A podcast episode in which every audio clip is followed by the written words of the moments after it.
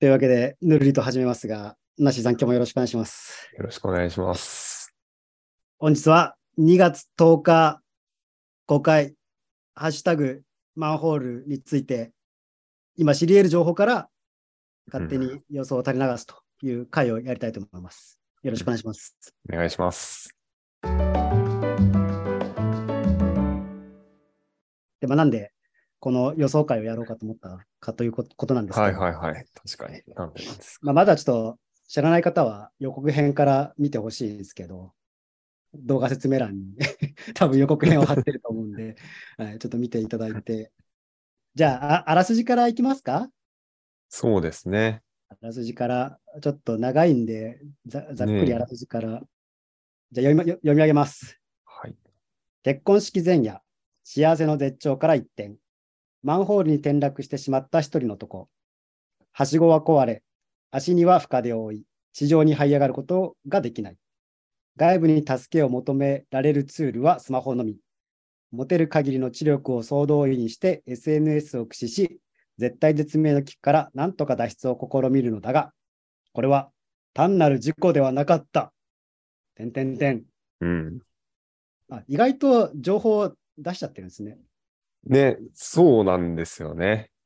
まあ、ちょっと煽りタイトル的なところは、あこっち読めばよかったな。煽りタイトル的なところは、結婚式前夜、幸せの絶頂から人生の穴に転落したハイスペ男。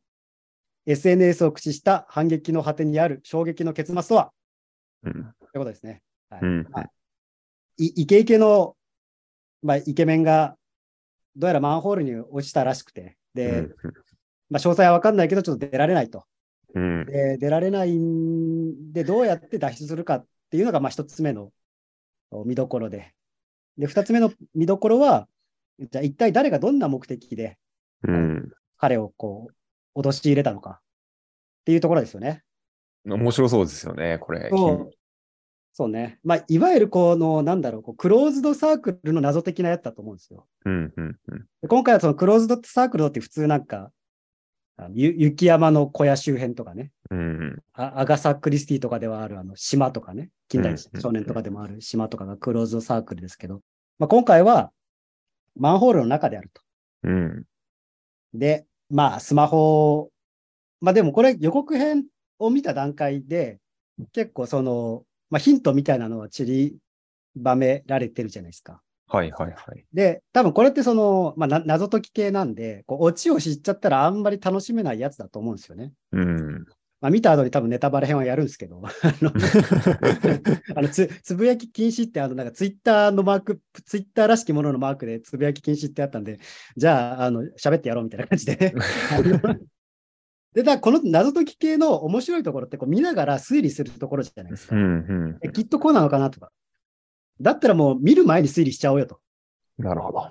いうのが、ほえー本日の企画の趣旨ですね。なるほど。なるほど。はい、で、これはいいのは別にその予想するだけただじゃないですか。そうですね。はい当たっても楽しいし、外れても楽しいんですよ。うん。うん。いや、当たったら楽しくないかもしれないけど。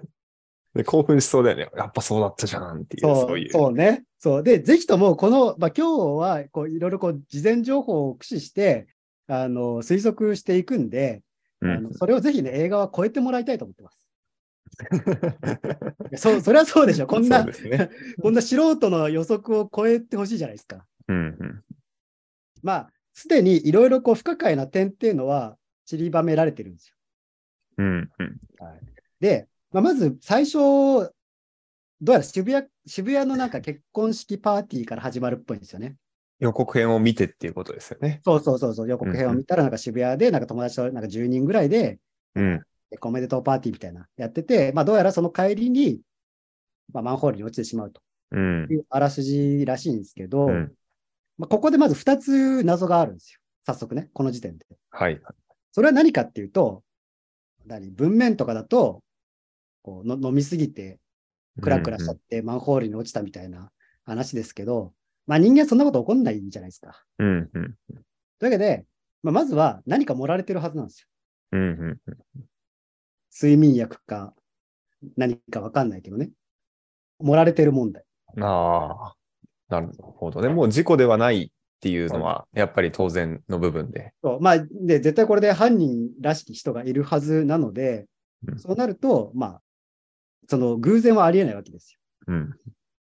で、次になんか、どうやら渋谷の、まあ、帰る途中にこう、酩酊して、マンホールに落ちちゃったって話なんですけど、僕の予想は、いや、いやこれ予想でもないのかもしれないですけど、まあ、今回そのメインとなる場所がマンホールの下じゃないですか。うん。うん。うん。あらすじだけだと渋谷のマンホールに落ちたっぽいけど、なんかまあ予告編でもなんか、それ本当に渋谷ですかみたいなこと出てるじゃ。うんん。うん。てことは印象的ですよね。そう、渋谷じゃないんですよ、これは。このマンホールは。うん。もっと言うと、マンホールでもないかもしれない。うん。確かにね。うそんう。 え全然、思うとかだったら言ってくださいね、いやいやいや、全然今のところう反論する。で楽しいなと思って、これ聞いてんの。人のやつおい、おい。面白いなと思って。うんまあ、マンーホール、まあし、渋谷のマンホールじゃない問題か。ル。なるほどね。なるほど。ちょっとメモりながらやるから。そうですね、これメメモりましょう。ってなると、まあ、一番は、まあ、渋谷じゃないけど、どっか別の場所の、うん。別の場所、ちょ僕メモ帳出してるか 今回、あの、何のレジュメも用意してないんでね。まあ、普段も用意してないですけど。今回ね、あの自分がいじ言った言わないをちょっと い、言った言わないとちゃんと記録しとかなきゃいけないなという確かに。このね、プロジェクトペーパーと呼ばれるものにちょっと書いていきますよ。まあ、し渋谷の、渋谷のマンホールじゃない問題じゃないですか。ということは、ここから分岐するのは、まあ、渋谷以外のマンホール。八王子かわかんないけそう、結構離れた。ど、さ三軒茶屋のマンホールかもしれない。うん。まあでも、おそらく意図的にやったってことは、下手すりゃ敷地内に作ってるとかね。うん。犯人がなんか所有している何かの敷地内に作ったもの。うん。うん。で、次がまあマンホールじゃない問題ですよ。うん。うん。ちょっと今言いましたけど、こうマンホール以外のなんかこう人為的に作ったもの。で、この人為的に作ったもののメリットは、中で起こることをコントロールできるってことですよ。うん。うん。なんか途中でなんかこう、あぶく、あぶくというかバブルはいはい。なんか出てきたじゃないですか。有毒物質みたいな、そういう感じのが。そう。要はなんか書いてあった化学薬品的なものがそのマンホールに充満してきたよみたいな、あところで出てきましたけど、まあそれもその人為的に作ったものであったら、まあ、コントロールできるじゃないですか。うん。うん。まあ、あとはなんか歩けない、まあ、マンホールって基本的にどっかにつながってるんで、うん。で、足が怪我してなかったらどっかに行けちゃうわけですよ。うん。で、どうなってんだろうね。密室なのかな。だからもう足怪我しちゃってるんで、まあ、つながってるけど、ちょっと移動できないみたいなね、うん。まあ状況だと思うんですよね。まあ、ううまく作ったなって感じですよね。うん。一応、表面的な設定だと、まあ、渋谷のマンホールだけど、まあ渋谷じゃないかも、渋谷じゃない可能性もあるし、マンホール、あのいわゆるうん公共のマンホールではないかもしれないというところが一点ですね。で、まあ、最後に、こういろいろこう話をしながら、つまりこういうことなんじゃないかって、こう、最終的にね、推測を言ってみましょう。まあ、今はちょっと状況整理ということで。うん。うん。いや、いい本だよね。気になるからね、本当に。そうね。で、まあ今はこう、とりあえずシチュエーションから整理したじゃないですか。はい。で、次は人からです。うん。うん。その探偵が何犯人を当てるときに使う方法で、ハウダニットとホワイダニットって聞いたことありますそあります、あります。うですね。まあ、ハウダニットっていうのは、まあ、ハウね、どうやってみたいな。うん。で、ホワイっていうのは、なんでみたいな。うん。うなんん。かど動機から攻めるみたいな。うん。で、ここで、まあ、公式ホームページにはとりあえず主要っぽい3人がそ紹う、そ介れさがれてて、ね。まあ、主人公のね、ハイスペ男と、どうやら、えー不動産の営業マンらしいと。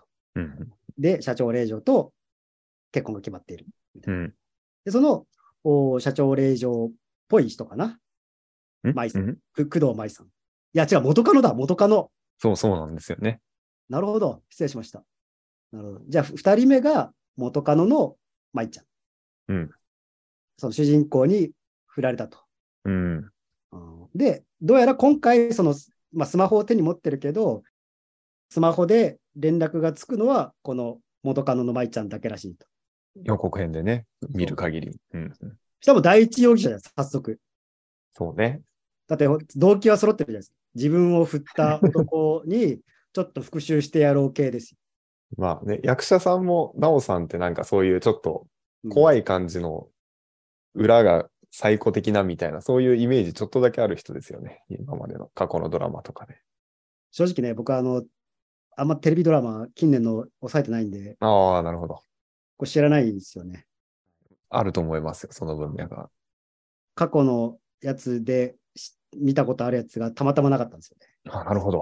ね。はい。事故物件怖い間取りを予告編見たなぐらいな感じです。 あとはその、2020年10月のドラマ、ファーストペンギン。これは見ようとして結局見てないっていう。 うんうん。っていうところで、まあちょっと僕があんまり存じ上げない女優さんなんですよ。まあでも、ヒロインポジションではあるじゃないですか。うん、主要3人の1人ってことなんで。そうですね。まあ元カノだけど、まあ多分今回のメインキャラクターで。うん。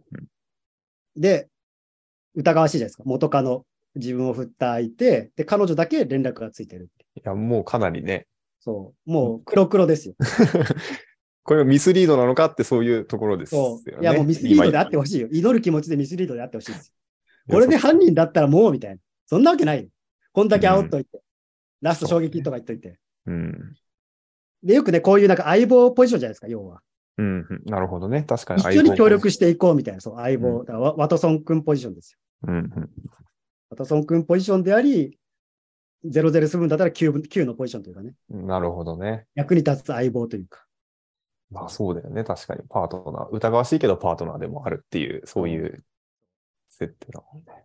まあでも、あるっちゃあるパターンじゃないですか。その、一番信用してた相棒が、うん実は、点々点みたいな。うんうんでも、さすがにそれはないと思う。うん。うん。だからそういう意味で、こう、なおさん、まあ、なおさん、まあ、えっと、なおさん、え女優、女優さんの名前なんね。工藤さんも。愛さん。ね工藤舞さん、役中の名前が。まあ、元カノと言いました、今回は。この元カノは、怪しいところはただ出てくると思うんですよ、途中で。うんうん。怪しいところはただ出てくると思うんですけど、最終的に白と確信してみます。なるほど。はいはい、来た来た。黒塗り始めましたよ、みたいな。はいはいはい、はみたいなね。はいはい、怪しいね。怪しい 怪しい。い。でも分かってるよ、違うんでしょっていう。そういうスタンスで見たいと思います。うんさすがにここは黒はないと。うんじゃ3人目の主要ポジションですよ。うんうんえ3人目は、えー役者の名前が永山健人さん。こはいれですね、あの、瑛太さんの弟さんですね。はいはいはいはい。さすがにこの人は僕も知ってますよ。うん。でもちょっと最近年の作品はちょっと正直知らないですけど。もうあまり。そう、映画スペックで、あの、教授に会いに来、上田教授に会いに来たみたいな。ボッケー金持ってりますけんみたいな感じのセリフを言って、それでトあリの、ックトトリックですかあ、ごめん、トリトリックです、トリック。トリック。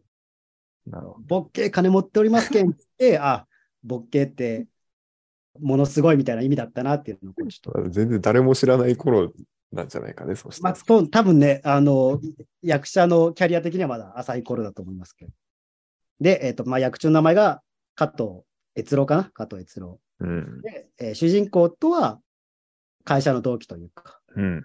うん、仲がいいって書いてありますね。そうね。で、まあ、予告編見ると、この悦郎さんがね、なんなんていうのかな親友、親友にしましょうか。親友うよりんもうん。まあこの主主人公の親友が、まあ予告編見ると、どうやら捕まってこう監禁されてるというか、うん。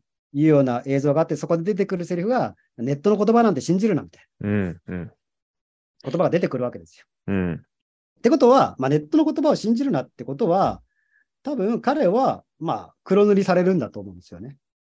うん。どうやらこう親友が、なんか主人公のことを、なんかう恨み、妬み、そねみで、マンホールに追い込んだんじゃないかみたいな。うん。確かにね。ライバルっていうポジションでもきっとうん入るだろうからね、同じ会社の。そう。そうなんですよまあ、しかも、そのマンホールに落ちる直前、まあ、酩酊する前、うん最後に会った人物でもあるんですよね。ああ、そう、そうなんですね。そうまあ、予告編でちょろっとね、そういうところが、あ、だ、ここの別れた後にマンホール行くんだろうな、みたいな。黒いですね。そう黒いじゃないですか。まあだ、ただ、まあ、この二人に関しては、ちょっと、現時点で黒すぎるんですよ。難しいですね、そう考えると。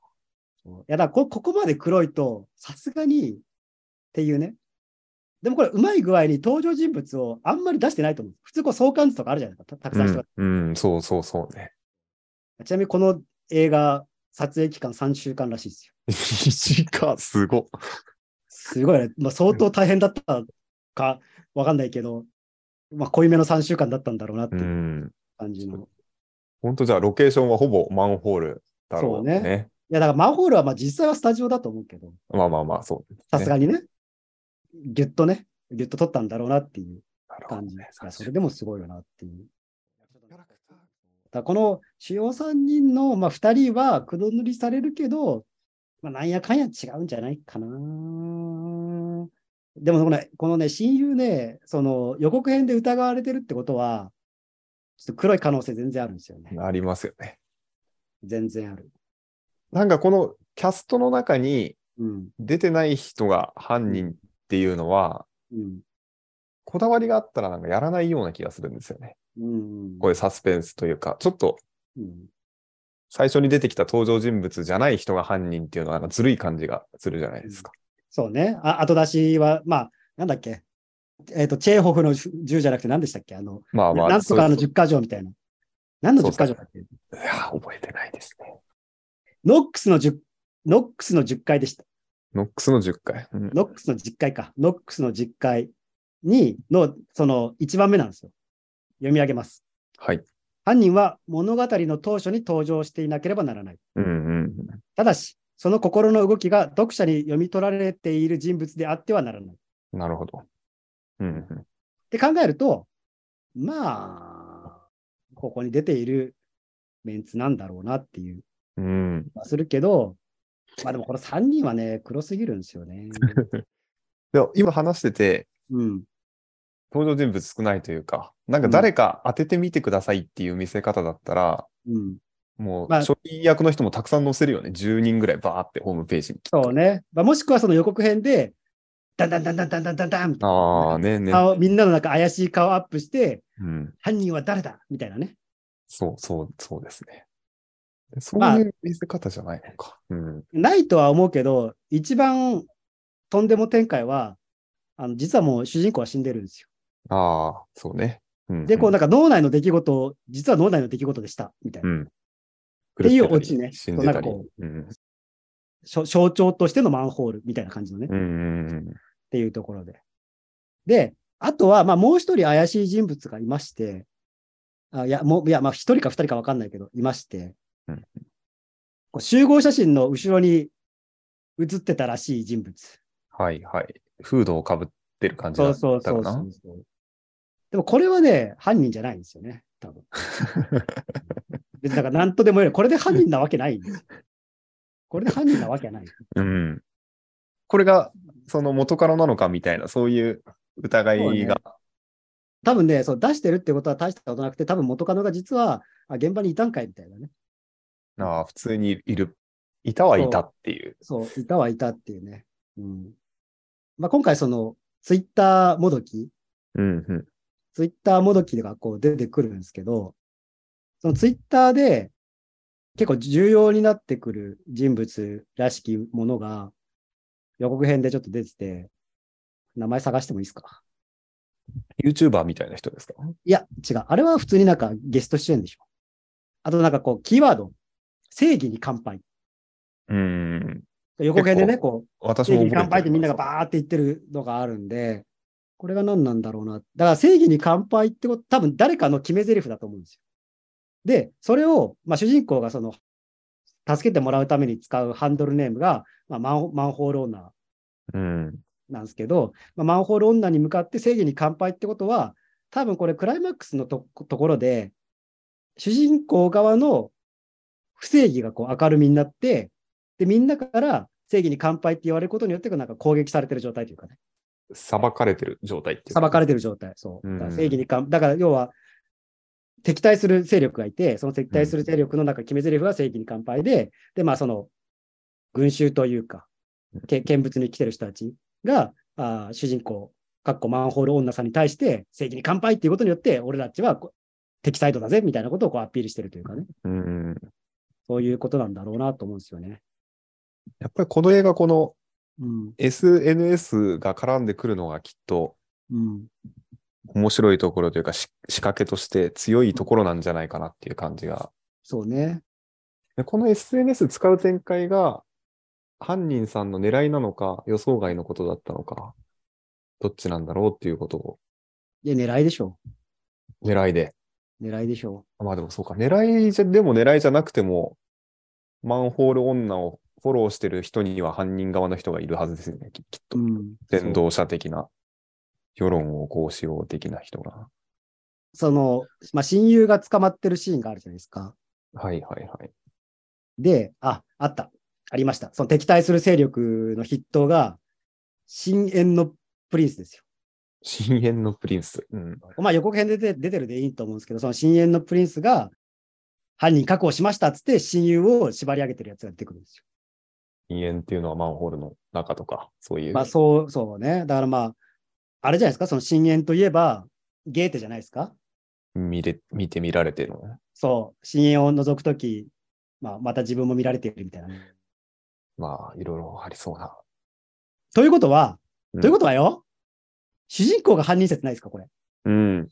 ちょっとありますね。なんかうん、深淵のプリンスっていうのは、主人公を指してるような感じがするもんね。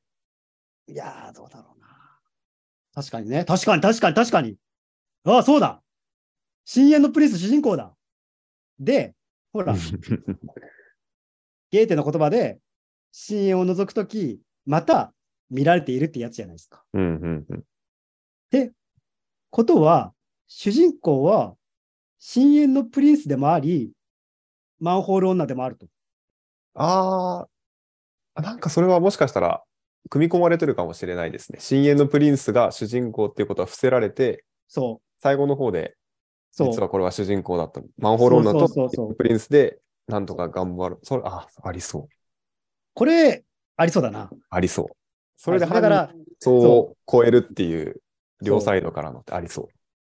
その深淵のプリンスが主人公だとすれば、そのうん親友が協力してくれてる可能性は全然あるじゃないですか。ああ。あり翻訳そう者。か元カノか分かんないけど、ちょっとはめたいから、ちょっと手伝ってくんでっつって、さも主人公がやられてるかのようにう偽ん装するというか。うんありそ俺、犯人分かっちゃいました ね。ここまでの、ね、流れを整理して、う。はいはい。整理なんですけど、大大前提としてね、ここから話すことは大前提としうんとして、僕の妄想 ですと。で、これが当たってるか外れてるかは分かんないですけど、ここから先を聞くのはちょっと自己責任でお願いします。はいはいまあ、すでにね、深淵のプリンス主人公説を言っちゃった後に何言ってんだって感じですけど。その上で予想を立てると、物語の6割、7割は、ぐらいのところまでは主人公がはめられて、で、うん犯人は元カノですよ、その時点では。うんうんうん主人公が元カノにはめられてて、かわいす、はめられてるみたいなね。うん。多分3割、いや4割、5割ぐらいの段階で、いや、実は、あの、元カノがはめてました、みたいなうんうん。感じの展開になって、で、これが7割、8割ぐらいの段階で、っていうことを主人公は実は分かってて、元カノをはめ返してました。うん。実は深淵のプリンスは僕です。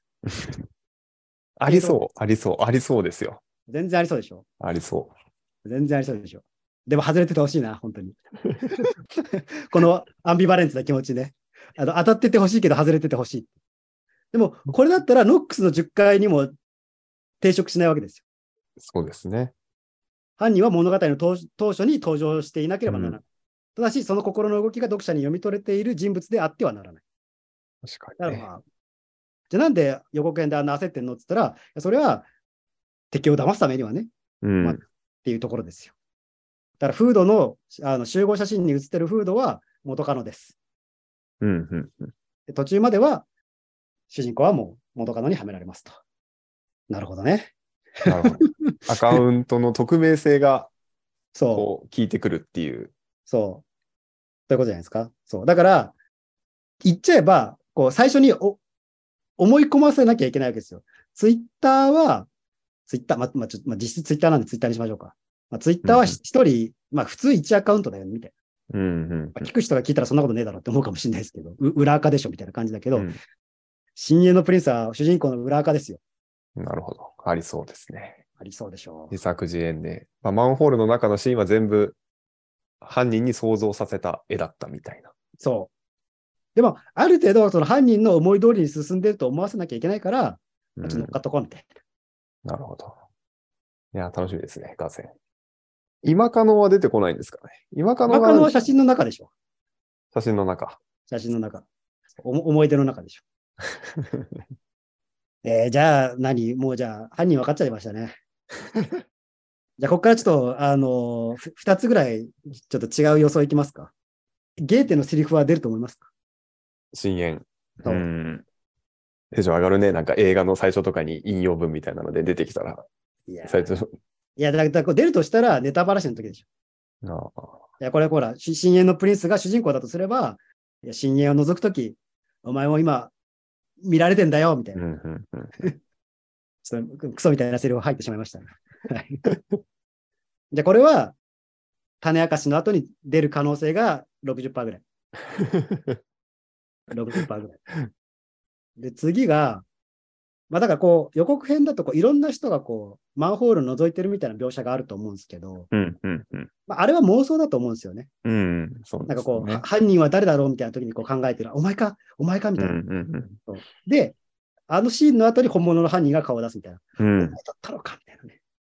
で、なってこう、コンフィデンスマン JP みたいな感じでこう最後ネタバレで気持ちよく終わるみたいなね。 うん。いやー、どうしますこれ当たってたら。で、近しいものはあるんじゃないかな、確かに。あの、アカウント、CN プリンスも主人公っていうのはありそうでしょありそ全然ありそうでしょう。ますこれちょっとあの映画公開前にこの音声公開しないと、あの、 いや、どうせ見見てから喋ってんでしょみたいなことになっちゃうんで。確かに。あと、明日しかないじゃないですか。 今日は、今日8日なんで。取らぬ狸の感がありますけどね、ちょっと当たってるかどうか全然わかんない。そうね。そうね。虎に狸の感はありますね。いや、でも、まあ、ほら、こうやって予想した上で、その答え合わせを喋るのが楽しいんじゃないですか。楽しい。これ系は多分、これ絶対やってから見た方が楽しい気がしますね。謎解き系はね。う。そうんで、まあ、当たり前だけど、基本、得てる情報が映画見る前で少ないんで、うん。断片しかないじゃないですか。当たるわけないんですよ。確か当たるわけない状態で、こう、想像力を最大限膨らまして、考えるのが楽しいというかね。にうん。そうね。ヒントはくれてそうだもんね。予告編に全部入ってましたけど、みたいな。そういう。んで、このなんかスマホも、まあ、主人公のやつなのかな、スマホって。スマホで現在位置を調べるが、GPS は誤作動を起こし、警察に連絡するもまともに取り合ってもらえない。いやここがよくわかんないですね。警察に連絡するもまともに取り合ってもらえない。うん。うん仕掛けなのか、たただ警察無能でしたみたいな感じなのか。警察に繋がってないパターンの方が多そうですよね。イメージ。唯一つながった元カノに助けを求めることができたが、これはなんか番号を覚えてたとか、かな。えーでも普通はなんか LINE とかじゃんだってさ、他の人に連絡がつかないっていうのがまずおかしいじゃん。その Twitter 的なやつ以外で。うんうん。でもまあ、こんだけいいけてる人だったらさ、なんか LINE のグループとか入ってるでしょその ?LINE のグループとかで、ごめん、なんか、やばいみたいな。命の危機助けてみたいな。やったら、こう、普通は助けてもらえそうだけど、自分の携帯系じゃないのかな。連絡先、アクセスできない。そう、なんか、まあ何、まあ、どういう仕掛けかわかんないけど、何かしらで、さすがにそこら辺の細かいところは詰めてきてくれると思うんで、それね、それはそうでしょうね。うん。こんなに早く犯人が分かってしまうとはな。 で別案思いつかないですよね。私も考えつつ。だけどありそう。主人公がっていうのが一番この、えーサイトの作りとか、そういうところでも。じゃあ、ちょっとど動機いきますまあ、ちょっと僕らの中では、僕らっていうか僕僕かもしれないですけど、まあ、元カノがその、序盤の犯人じゃないですか。まあ、とりあえずはめたみたいな。そこの動機。でも、そう考えると、そこの動機ってあんま大したことない気がするんですよね。うんなんかうん付き合ってた時にひどいことしたとか、なんかそのぐらいな感じもするけど。うんうんか、元カノと今カノがつながってて、今カノが元カノに依頼したとかね。うんうんありそうですよね。なんか実は友達でみたいなね。ちょっとうん。本当に結婚していい相手かどうか確かめてほしいとか、なんかわかんないけううど、にしてもここまでやるか普通。社長令嬢だからね。ああ、そっか、社長令嬢か、やるな。じゃあなんならその上が出てくる可能性あるな、お父お父様系が。身辺調査の一環としてみたいなそうね。ちょっと本は質を見るはたに。めてみましたみたいな。うん。でも主人公はさらにそれを上回って、はめられたと見せかけてみ たいな。そういうことじゃないですか。これな何分の映画なんですかあ、99分です。一番上アイにコ書じてゃあないるですか。いいほぼ紅の豚と一緒じゃないですか。紅の豚の分数を覚えてる。ちょっと、紅の豚がちょっと長かったわ。102分でした。でもまあ、3分違いですからね。ほぼ紅の豚ですよ。こんな感じですかね予想、どうですかなんか他に、いや、ここちょっともうちょっと詰めた方がいいんじゃないのみたいなポイントあり いますやー、どうだろうな。詰めれるポイントはいっぱいあるの、ネタとしてはね。正直。こう謎解き、なんかほほぼ情報ないから。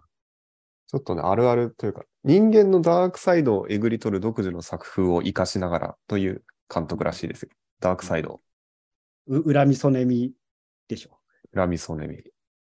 なんか人間が集まった時の愚かさみたいな、群衆になった時の本心みたいなところが聞かせてくるんじゃないかなと。まあ、そりゃそうでしょ。もうだ、だってさ、映画 です。ネットが出てくるときそうさ、あの、基本もう悪い奴らじゃん。うん、悲しいことに。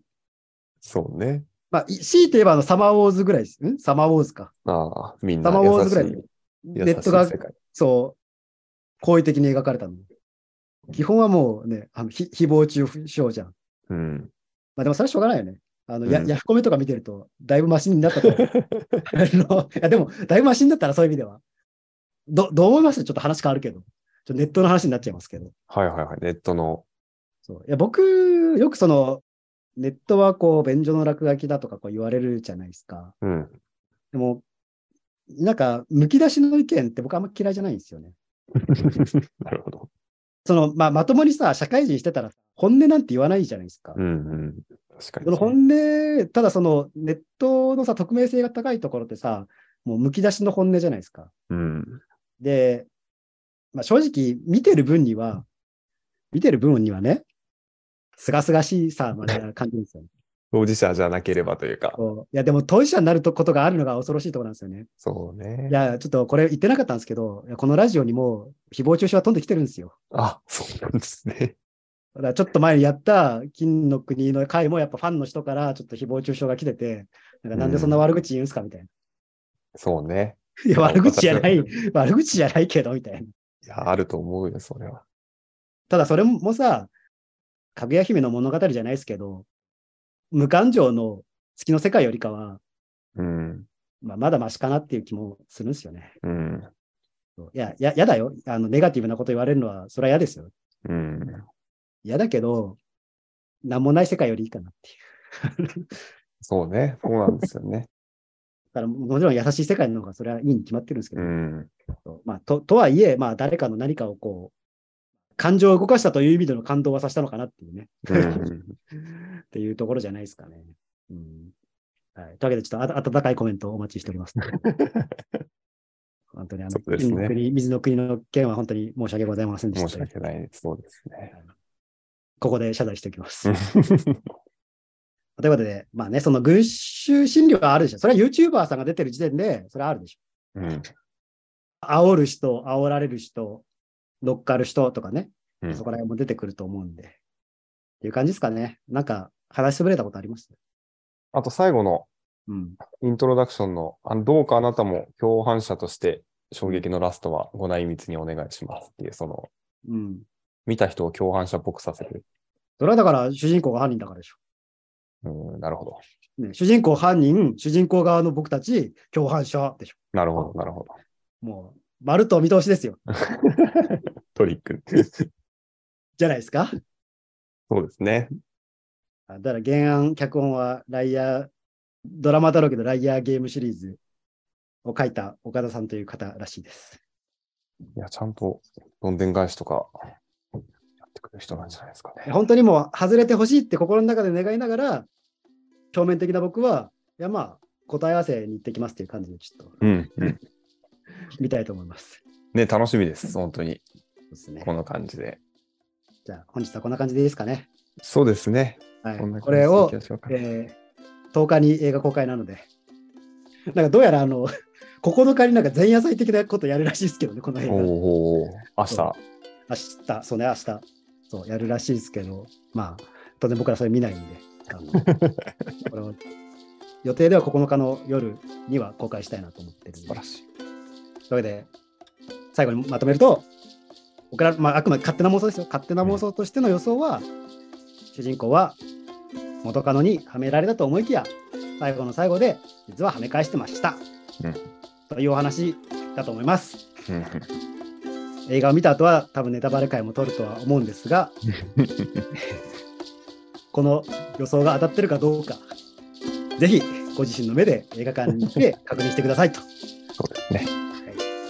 はいこれもエブエブに続きギャガーさんが配給ということで。ああ、ありがとうございます。皆さん、とあいうわけで本日もありがとうございました。りがとうございました。